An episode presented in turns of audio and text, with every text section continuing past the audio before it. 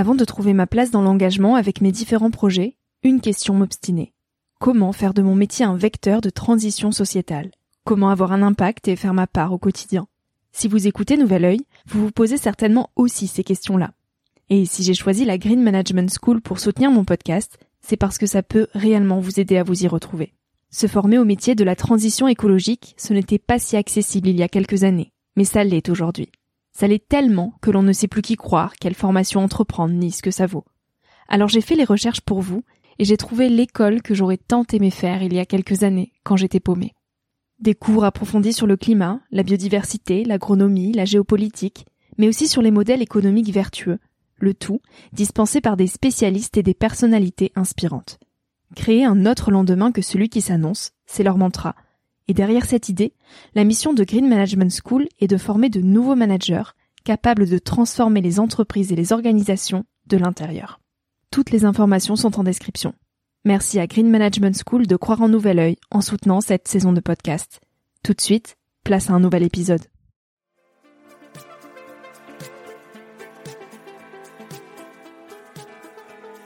Bienvenue sur Nouvel Oeil, le podcast pour ma génération, les millennials.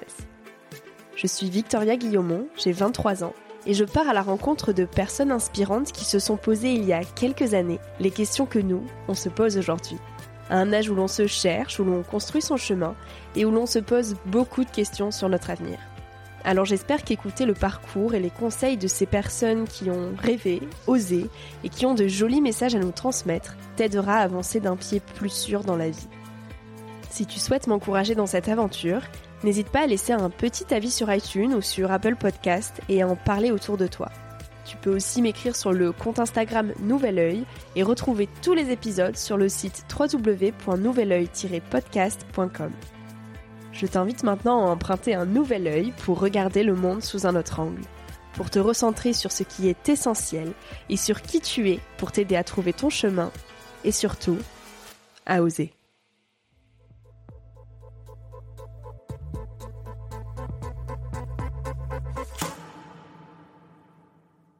À la fois ce monde extérieur qui nous apparaît à partir de ce que nous sommes, et puis il y a ce monde intérieur que j'invite chacun à, découvrir, parce que plus tu te découvres à l'intérieur, plus tu accrois en fait ton potentiel extérieur. croire, c'est accepter l'idée que ce que tu ne vois pas encore soit possible en fait, et de suivre cette idée. Je vous le dis souvent, trop souvent peut-être, que chaque épisode me met une claque. Mais là, j'en ai pris une belle. J'ai tellement bu les paroles de Paul Pironnet que quand la lumière s'est éteinte pendant notre enregistrement, on a continué l'interview dans le noir. Comme ça, un dimanche soir, à 20h. Et c'était hors du temps. Paul s'est donné pour mission d'éveiller, d'inspirer et de rendre accessibles les outils de la PNL à des millions d'individus. Il a voué jusqu'à aujourd'hui une bonne partie de sa vie au développement du potentiel humain et il souhaite que cette philosophie de vie centrée sur l'évolution des personnes puisse être perpétué par ses enseignements, ses publications et ses contributions en tant qu'individu. Alors sa route est loin d'être lisse, toujours rose et alignée. Il a beaucoup travaillé sur lui-même pour toucher à cette sérénité qu'il habite aujourd'hui. Il nous parle d'axes personnels, de comment arrêter de se dévaloriser, de ce qu'est la PNL, de ses outils pour s'aligner et croire en soi, de vie, d'amour, d'humain. Notre conversation est belle. Le temps de 40 minutes, Paul m'a emporté et j'espère que vous aussi. Vous terminerez cet épisode avec l'envie décuplée de croire en vous et en vos rêves. Bonjour Paul, je suis avec Paul Pironnet à Lyon. Eh ben, je te remercie en tout cas de passer ce petit moment euh, avec moi. Bonjour à toi et bonjour à ceux qui, nous écoutent. Merci à toi. Ça fait euh, à peu près un an, donc on se disait qu'on échangeait, qu'on essayait de se trouver un moment pour euh, faire cette interview et on a calé ça un dimanche soir à 20h. Donc comme quoi on trouve toujours le temps. Absolument. Bravo pour euh, cette détermination. bah, c'est la passion, c'est la mm. passion. Tu vas nous en parler de tout ça, mais tu, je pense que tu, tu comprends. Absolument. Paul, on va revenir euh, à ton enfance. Tu as grandi dans un environnement très compliqué. Est-ce que tu peux nous en parler? Nous dire comment tu te sentais, qu'est-ce qui se passait autour de toi, quel petit garçon tu étais? J'ai une particularité, c'est que je suis né dans une communauté qui est fondé par un homme qui s'appelle Lanza Del Vasto. Alors ça parlera pas forcément à ceux qui nous écoutent, mais c'est un type qui a vécu avec Gandhi pendant la libération de l'Inde et qui a été un des premiers grands précurseurs de ce qu'on appelle les mouvements non violents en France, pour lutter contre des aberrations comme la guerre d'Algérie, tout ça.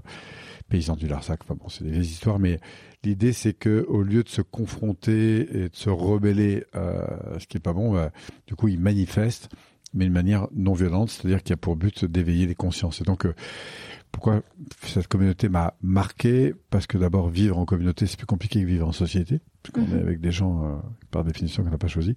Moi, j'ai évidemment une histoire d'enfant là-dedans, mais ça m'aura marqué sur moins deux choses. La première, c'est l'ouverture à la différence, à la diversité. C'est pas forcément simple. Et puis la deuxième chose, c'est le fait d'avoir été très jeune au contact de personnes qui avaient fait des vrais choix de vie. Mm.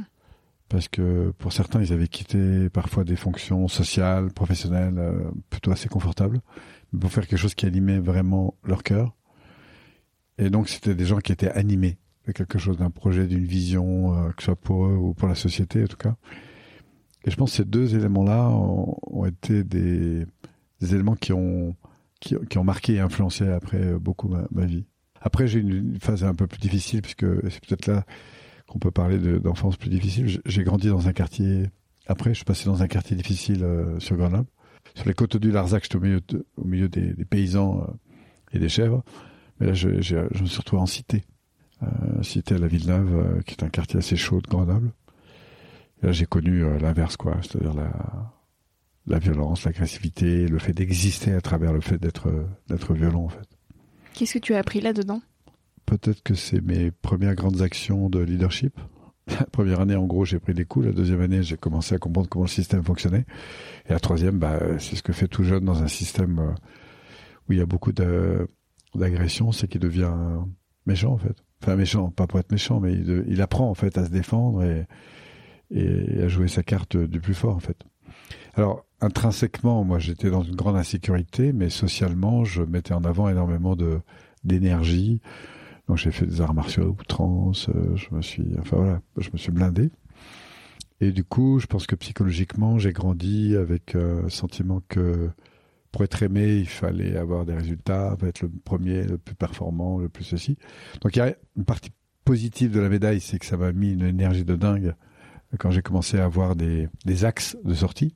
En l'occurrence, à 16 ans, j'ai ouvert une porte, une brèche dans le monde du secourisme.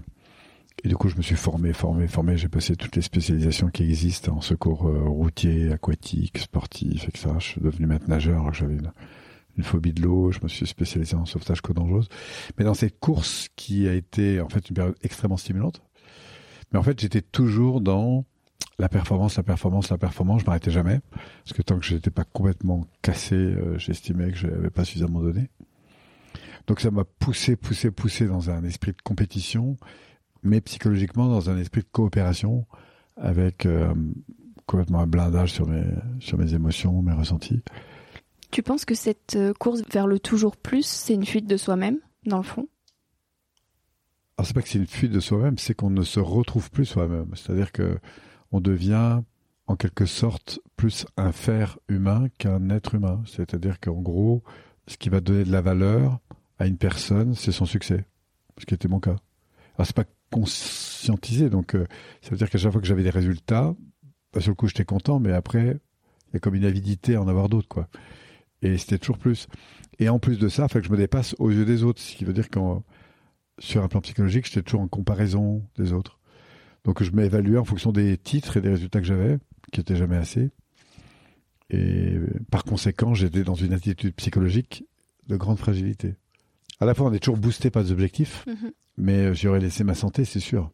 J'étais euh, parce que il y, a- pas de place à l'être en fait. Il faut faire, faire, faire et avoir et avoir. Et, et du coup, je voilà, moi j'évalue les gens en fonction de leur niveau de performance en fait. Et alors, quand et comment le développement personnel est venu à toi? Et ben à ce moment-là, en fait, parce que comme je faisais du sauvetage en mer, j'en étais à ma quatrième année. Bon, j'ai repoussé l'armée au maximum et j'ai pu le faire assez tard. Puis du coup, euh, au sorti de l'armée, euh, j'avais découvert le développement personnel. J'ai été ébranlé en fait sur le plan perso. En fait, j'ai commencé à faire ce qu'on appelle du développement personnel. À l'époque, on appelait ça plus de la, de la thérapie, on va dire. Mhm. Et voilà, je me suis ouvert un peu à ce qu'on a appelé les, les différents courants de la psychologie humaniste. Donc c'était pas dans un cursus normal de psychologue ou de machin Mm. comme ça, c'était beaucoup plus de l'ouverture à, à l'humain, c'est-à-dire à la dimension corporelle. J'ai fait de la gestalt thérapie qui est très ouverte sur la, l'accueil et la gestion des émotions, j'ai fait de la sophrologie. Après, j'ai découvert l'analyse transactionnelle. Qu'est-ce qui te passionne dans l'humain? C'est la faculté de développement et de transformation. C'est-à-dire que l'être humain, c'est une machine à répétition. Parce qu'il adore, hein, il y a le système nerveux, Mhm. euh, cerveau, système nerveux en gros, hein, qui, qui pilote tout le système. Un être humain, c'est fait d'une partie consciente, ce à quoi il aspire, ce qu'il a envie, etc. Puis il y a une partie préconsciente et inconsciente, qui en gros est la partie, euh, si j'avais une métaphore à faire, on pourrait parler du cavalier, le conscient, et le cheval, l'inconscient. Et quand il y en a un des deux qui veut pas sauter la barrière, il y en a toujours un qui remporte sur l'autre, en l'occurrence le cheval. Donc le préconscient et l'inconscient, c'est une affaire d'émotion en fait. C'est une affaire de ressenti, c'est une affaire d'être.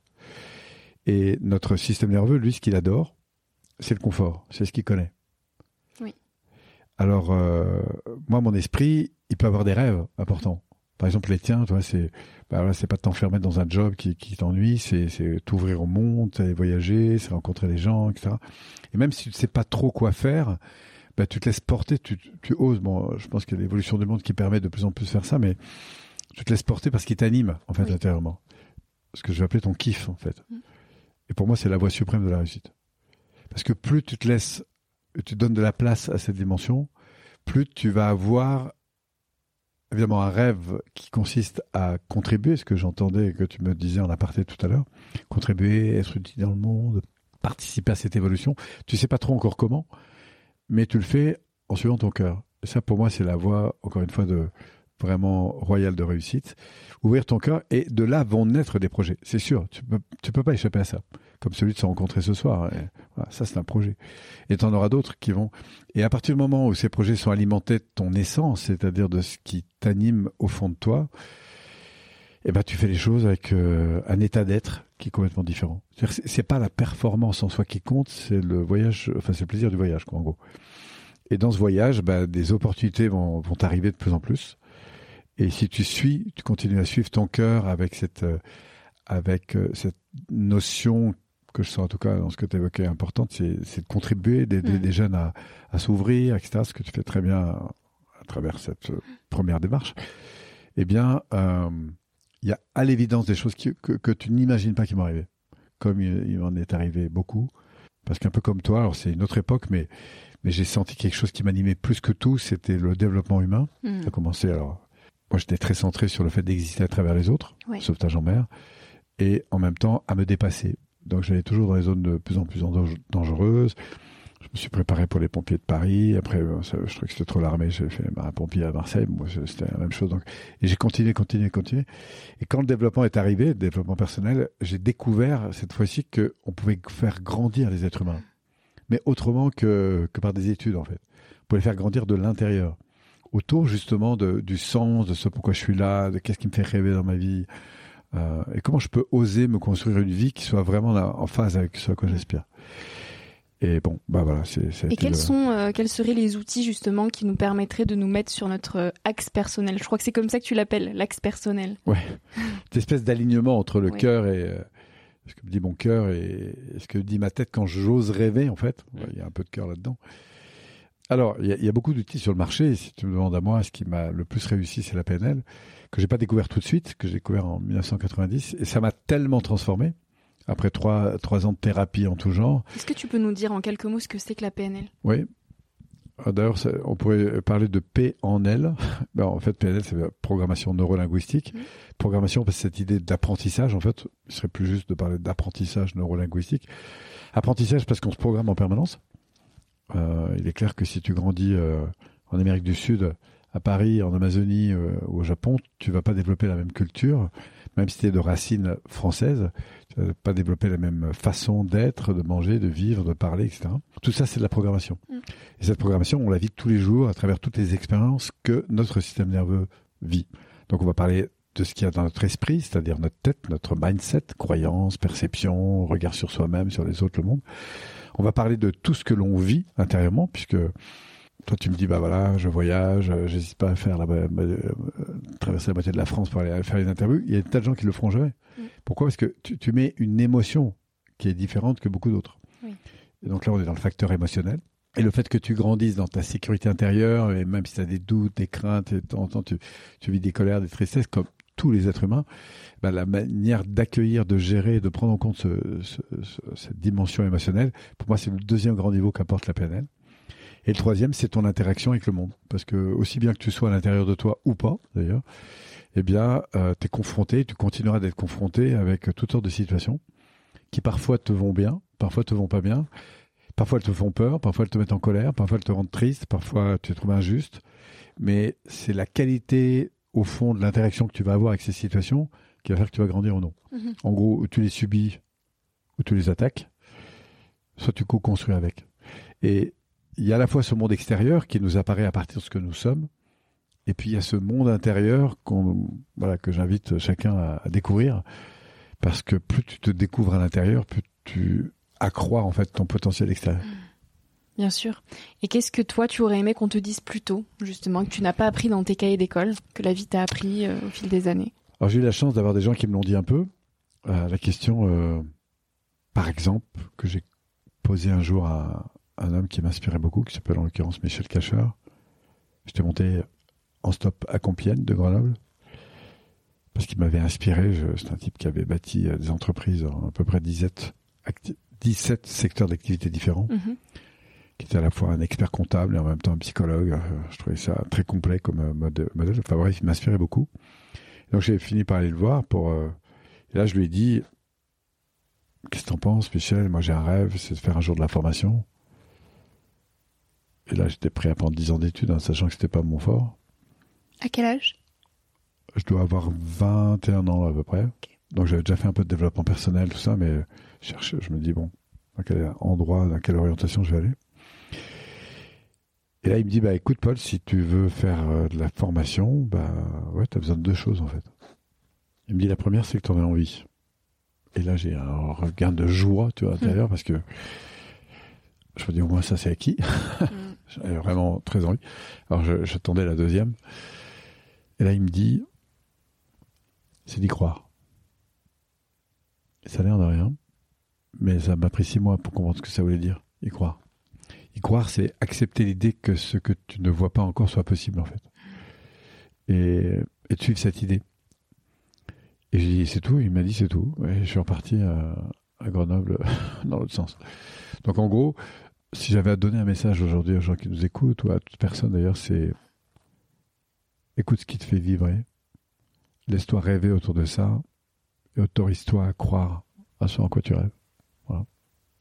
C'est pas toujours facile d'écouter cette petite voix dans cette société qui nous pousse à, s'accrocher à l'image, à ce qu'on renvoie au regard des autres. Ouais.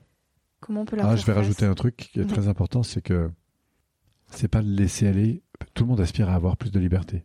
Mhm de liberté de penser, de liberté de bouger, de liberté. Mais la liberté, ça ne va pas sans la responsabilité. Hmm. C'est impossible. Sinon, on est dans de la passivité. C'est une fausse liberté, se laisser aller. Parce qu'elle nous enferme peu à peu sans même qu'on s'en rende compte. Pourquoi Parce qu'elle entraîne des comportements qui sont confortables immédiatement, mais qui sont inconfortables, qui vont nous entraîner dans une vie de plus en plus inconfortable? Or, la liberté, c'est d'accepter ce que je pourrais appeler aussi la discipline, mais c'est d'accepter de faire des choses qui soient cohérentes avec mes aspirations et mes rêves, mais qui sont d'abord immédiatement inconfortables, mais qui à l'évidence vont me conduire vers plus de confort, plus de choix. Et c'est ça la liberté. Donc, euh, le truc pour réussir, c'est qu'il faut de la discipline, il faut de l'engagement, il faut y aller. Et c'est pas facile. Non. C'est pas facile. Comment on peut acquérir cette discipline? je pense qu'avant la discipline, il faut faire ce que toi tu fais très bien là. En tout cas, c'est d'écouter ton kiff, hmm. oser rêver et accepter de faire les premiers pas. Tu vois, moi j'ai un jeune qui m'a beaucoup touché parce qu'il est arrivé chez nous en formation à 17 ans, c'est David Laroche, j'en parle parce qu'il est connu. Mais... Oui. Et, et c'était pas évident pour lui, tu vois, ses débuts. Mais c'est le fait d'avoir accepté, de croire, ce qui n'était pas possible, de, de suivre son cœur, et d'accepter de faire les premiers pas et les premiers pas et les premiers pas et de se challenger parce que lui-même euh, quand il dit qu'il est il souffrait beaucoup de manque de confiance mm. euh, etc c'était réel moi j'étais là donc euh, je l'ai vu et je l'ai vu comment il s'est entraîné à se dépasser entraîné à, poser des questions entraîné à dans les restaurants à, à redemander des légumes alors qu'il avait pas faim juste pour s'entraîner s'entraîner donc c'est s'accroître. Moi, je crois que le succès, c'est juste une succession d'actions orientées dans la même direction. Donc, ce qui est important, c'est que souvent les gens disent Mais qu'est-ce qu'il faut que je fasse? Oui. Qu'est-ce qu'il faut que je fasse, Paul, pour réussir? Je dis avant que tu cherches à faire, commence par ressentir. Commence par ressentir ce qui t'anime, même pour la journée, un truc. Qu'est-ce qui t'anime? Vraiment Et comment aujourd'hui, dans quel type d'objectif tu peux aller? Y a-t-il un truc, quelqu'un que tu veux appeler, un livre que tu voudrais lire, un truc que tu fais pas souvent, mais qui est en phase avec ton kiff en fait? Et si tu prends dans ta semaine que deux heures de kiff, parce que tout le reste pour l'instant ça ne branche pas, mais tu dois le faire, bah continue à le faire. Mais écoute ces deux heures de kiff et vois comment tu peux les monter à trois, puis à quatre. Et si par ailleurs ça va pas, eh bien regarde comment, sans forcément changer ton environnement, tes amis, tes études, comment tu peux remettre du kiff dans ce que tu fais en fait. Mais pour ça, ça va demander d'accepter que tout commence par, par toi en fait. Est-ce que tu as le sentiment que beaucoup de gens euh, subissent leur vie? Ouais. Ouais, il y a beaucoup de gens qui subissent leur vie, c'est-à-dire qu'ils ont le sentiment qu'ils n'ont pas le choix. Et c'est vrai qu'on n'a pas toujours, on n'a pas toujours autant de choix. On dit souvent que tout est possible. Moi, je crois pas que tout est possible. On n'a pas la main sur tout. Ah, c'est drôle. J'avais, j'avais te poser la question justement. Je crois pas que tout soit possible. Par contre, ce qui est intéressant, c'est pas que tout soit possible, c'est quel est le champ de possible que moi je peux faire face à cet impossible. Ou hmm. en tout cas, tu vois. Je veux dire, si le prix de l'essence monte à la pompe, j'ai pas le choix. J'ai pas suffisamment de capitaux, si tu veux, pour, faire descendre le prix de l'essence. Par contre, mon choix, il est de qu'est-ce que je fais face à ça? On prend le Covid, par exemple, qui a été une bague incroyable. C'est très intéressant le Covid. Moi, j'appelle ça le saint Covid.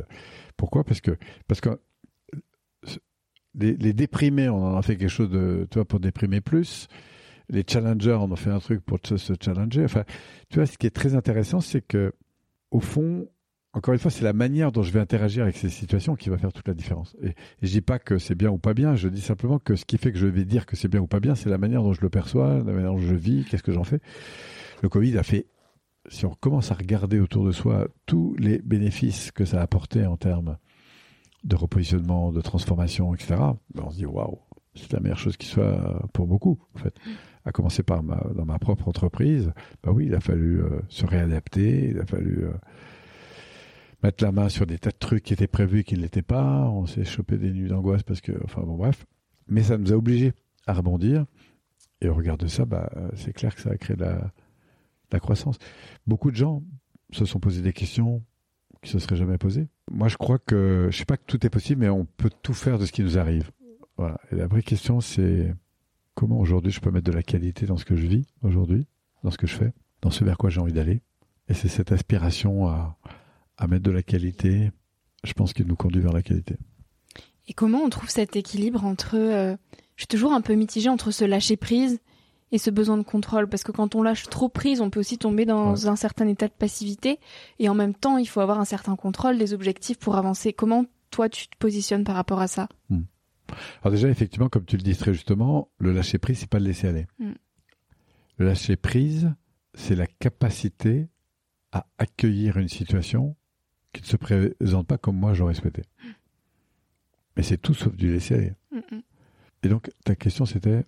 C'était comment faire, euh, trouver cet équilibre entre le besoin de contrôle et, mm. ce besoin, enfin, cette ah bah, nécessité de lâcher prise. Il me semble bien qu'il y avait un air. Donc, bah, prenons une situation qui se présente, qu'on n'attendait pas. Mm. Le lâcher prise, c'est d'arrêter de lutter sur ce sur quoi j'ai pas la main. Les choses sur lesquelles j'ai pas la main. Par contre, il y a un espace immense qui est à la fois extrêmement fin, extrêmement vaste, entre la situation qui m'arrive et la manière dont moi je vais réagir à ça. Mhm. Et c'est dans cet espace-là que la vigilance peut se développer. C'est-à-dire, quoi qu'il se passe, comment moi je décide de grandir avec ça? Et moi, j'ai une autre croyance derrière tout ça, c'est que tout ce qui m'arrive est là pour me faire grandir. Ah, parfois, je reconnais que le cadeau est très mal emballé. tu vois? Mais c'est un état d'esprit que j'ai décidé dans ma vie parce que pour moi, je ne sais pas si c'est vrai ou non, mais croire au fait que toute situation qui m'arrive, aussi compliquée soit-elle, est là pour me faire grandir, et Dieu sait que j'en ai traversé des situations mm. compliquées, bah, ça me met dans un meilleur état d'esprit pour avancer, si tu veux. Donc, euh, je me fous de savoir si c'est vrai ou pas. Ce qui m'intéresse, c'est l'état d'esprit dans lequel je, ça me met. Donc, pour moi, le, la force du système entre le lâcher prise et le fait d'être acteur, c'est d'être vigilant, de faire la différence entre ce sur quoi j'ai pas la main, savoir accueillir ces choses-là sans forcément les critiquer, les fuir euh, ou les condamner, et de reprendre la responsabilité sur qu'est-ce que moi je peux faire face à ça, qui me nourrisse, qui soit positif à l'égard de l'avenir, voilà, et qui me fasse grandir en, gros. Et comment on peut euh, arrêter de se dévaloriser et apprendre à s'aimer soi? Alors ça c'est une très très bonne question sans, je précise, sans s'accrocher à des euh, à des biens extérieurs, que ce soit une relation ou euh, mm. l'achat d'un bien matériel, mais nous personnellement. comment s'honorer Oui. Bah voilà, quand c'est par là, c'est s'honorer. Mm. J'aime beaucoup l'expression d'une amie qui s'appelle euh, Laura Massis qui, qui, parle du moi d'abord. Mm. Le moi d'abord, ça pourrait être vécu a priori comme un espèce d'égoïsme, mais en fait c'est pas du tout vrai. Parce que, tu sais, c'est un peu comme dans les avions, euh, on commence par dire, ben, s'il y a un masque à mettre sur un enfant, commence par le mettre sur le tien, puis après, tu t'occupes de ton enfant. C'est un peu la même chose. C'est-à-dire que le moi d'abord, c'est, euh, je, prends compte de ce qui est vraiment important pour moi, et à partir de là, je, je vais aller donner vers les autres. Et tu donneras jamais autant que si tu as commencé par te donner à toi-même, en fait. Donc c'est une loi. C'est pour moi, ça fait partie des grands principes euh, qui, qui, qui, conduisent la vie. Pour se, pour s'aimer, c'est être attentif à la manière dont on se parle. Mhm. Est-ce que je suis en train de me critiquer ou pas? Et c'est ok de l'être. J'ai le droit de me critiquer, j'ai le droit de critiquer les autres. Mais la question, c'est pendant combien de temps je fais ça en fait? Moi, j'ai quelques alertes rouges qui m'ont énormément aidé dans ma vie. Et les opposés, c'est ce que je vais appeler des alertes, des, voyants verts. Tu sais, c'est un mhm. peu comme quand tu pilotes. Tu as besoin des voyants rouges mm. qui t'annoncent que je sais pas si tu es en avion, ouais, tu as une alerte sol, c'est-à-dire que tu es en train de descendre un peu trop vite, et tu as des alertes vertes qui te disent que tu es sur la bonne voie. En psychologie, pour moi, la première alerte rouge, c'est le rejet de la responsabilité. Ah oui, mais c'est pas moi, c'est les autres, c'est le monde, c'est la vie, c'est les études, c'est les mhm. impôts. Bon, et c'est vrai, il y a des fois, c'est clair, hein, la météo est tellement pourrie que c'est sûr qu'on va pas tourner la vidéo dehors. Mais la vraie question, c'est comment je fais face à ça? Donc là, je passe du rejet de la responsabilité à la mhm. reprise de la manière dont je gère la, situation. Et ça, c'est quelque chose qui se travaille. Si je reste dans le rejet de la responsabilité, je tombe dans un deuxième niveau qui est immédiat, c'est la critique. Et là, on en arrive à la dévalorisation de soi, des autres, du monde. Et c'est très facile de se dévaloriser. Ça ne demande aucune responsabilité. Très facile. Et c'est pour ça que c'est si facile de critiquer. D'abord parce que c'est la première chose qu'on a appris à exprimer quand on était enfant. On n'a pas appris à faire des demandes, on a appris à manifester des frustrations.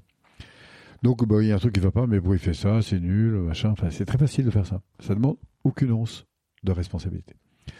Et repérer quand on s'y prend, c'est, c'est complètement ok. Ce qui est embêtant, c'est pas de critiquer, c'est de rester dans la critique. Mhm. Pourquoi? Parce qu'on est, ce que je crois, dans un voyant rouge. On est dans la mauvaise direction. Et ça, ça va nous amener vers une troisième étape qui est plus embêtante sur un plan de la psychologie, c'est la victimisation, la plainte. Mhm qui est la voie royale pour se faire une vie pourrie en gros. La plainte, c'est. Alors là encore, on a le droit de se plaindre. C'est pas grave, se plaindre. Ce qui est embêtant, c'est de continuer à se plaindre. Mhm. Tu vois? Parce qu'on crée des automatismes qui nous desservent. Alors, passer de la, du rejet de la responsabilité à la, à la prise de responsabilité, ben, c'est de l'entraînement. Sortir de la critique, être dans l'accueil, la considération de soi, des autres du monde, voire la bénédiction des situations qui sont ces fameux cadeaux pas bien emballés, mmh. bah, c'est de l'entraînement aussi. Et puis ça, ça nous conduit peu à peu à ne plus subir, à ne plus être victime, à plus se plaindre, mais au contraire, à réaliser qu'on a un potentiel de dingue là derrière, qu'on peut mobiliser, ça nous met dans une créativité.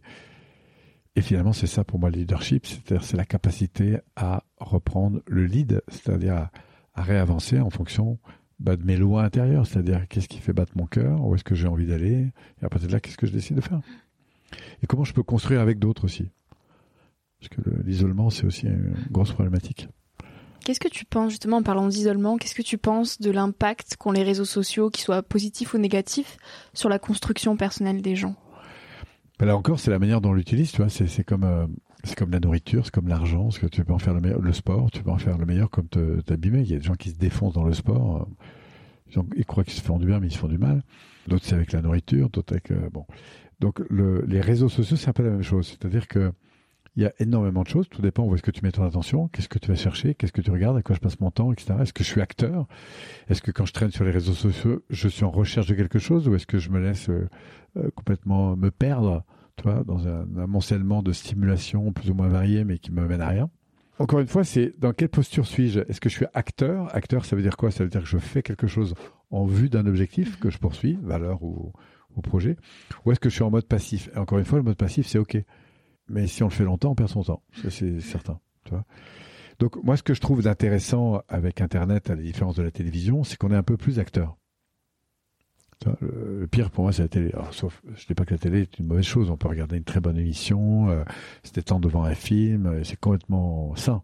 Tu vois Mais je sais pourquoi je suis là, en fait. Mmh, mmh, mmh. Par contre, euh, m'endormir parce que je rentre du boulot, que j'ai passé une mauvaise journée, m'endormir devant la télévision, tu vois, traîner là parce que quoi qu'il se passe, de toute façon, je, suis en train de m'évader de, la relation que j'ai avec mes enfants, mon conjoint, je sais pas qui bah ça c'est pour moi une alerte rouge, tu vois. Ça veut dire que je, m'ennuie dans ma vie, que j'ai des vies intérieures, et que si je m'en si je m'en préoccupe pas, bah je vais descendre dans des voyants rouges qui vont qui vont qui vont sonner de plus en plus fort. Donc Internet, c'est exactement la même chose. C'est qu'est-ce que ça veut dire être acteur? Ça veut dire pourquoi je suis là en fait?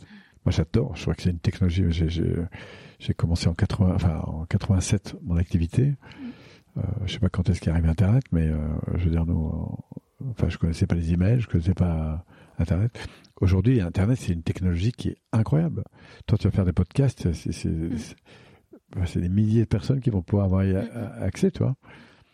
Moi, pour avoir l'enregistrement que tu vas faire là ou d'un autre, qui que ce soit, j'aurais payé euh, cher, toi, mm, à l'époque. On achetait des cassettes quand on avait un, un consultant. Enfin, moi, les, les premiers enseignements, c'est des enseignements que j'ai dû acheter sur les cassettes, tu vois.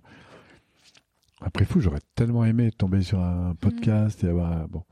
Donc aujourd'hui, on, Internet, ça, nous ouvre à, une richesse inouïe. Encore une fois, plus il y a de stimulation autour de nous, plus ça va devenir de plus en plus important de se définir intérieurement en fait, parce que notre première boussole elle est intérieure.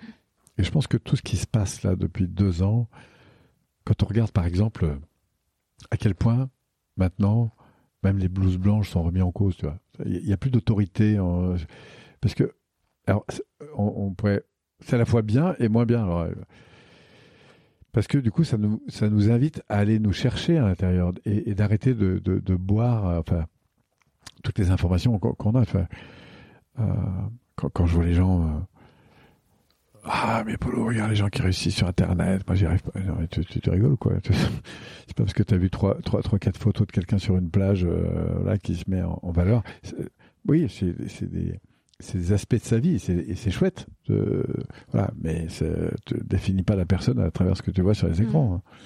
Il y en a aussi beaucoup, du coup, qui vont essayer de copier euh, ce qui marche, mais finalement, ça correspond pas à leur boussole intérieure. Voilà.